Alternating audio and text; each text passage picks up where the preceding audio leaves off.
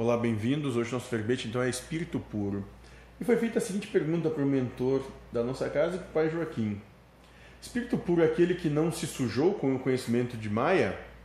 E o mentor da casa vai dizer que espírito puro é aquele que não julga nada. Você não deve julgar nem aquele que julga.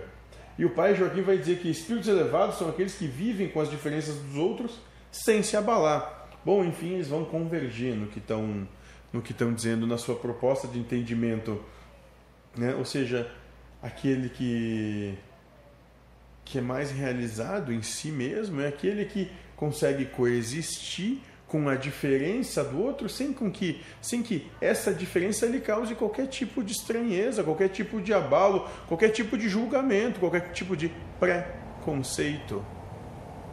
Né? E esse é o espírito puro, o espírito elevado, o espírito nobre, aquele que reconhece o outro como igual, não importa a situação em que o outro esteja, não vê como um menor, não, não, não vê um. Não tem pena ou vê um coitado, não, muito pelo contrário, vê um igual passando pelas situações que demanda para o seu, seu próprio esclarecimento. Então, compreende que em algum momento também já esteve ali naquela situação e aquela situação, aquela dificuldade ou aquilo que está ocorrendo é justamente o que precisa para que ele se descubra.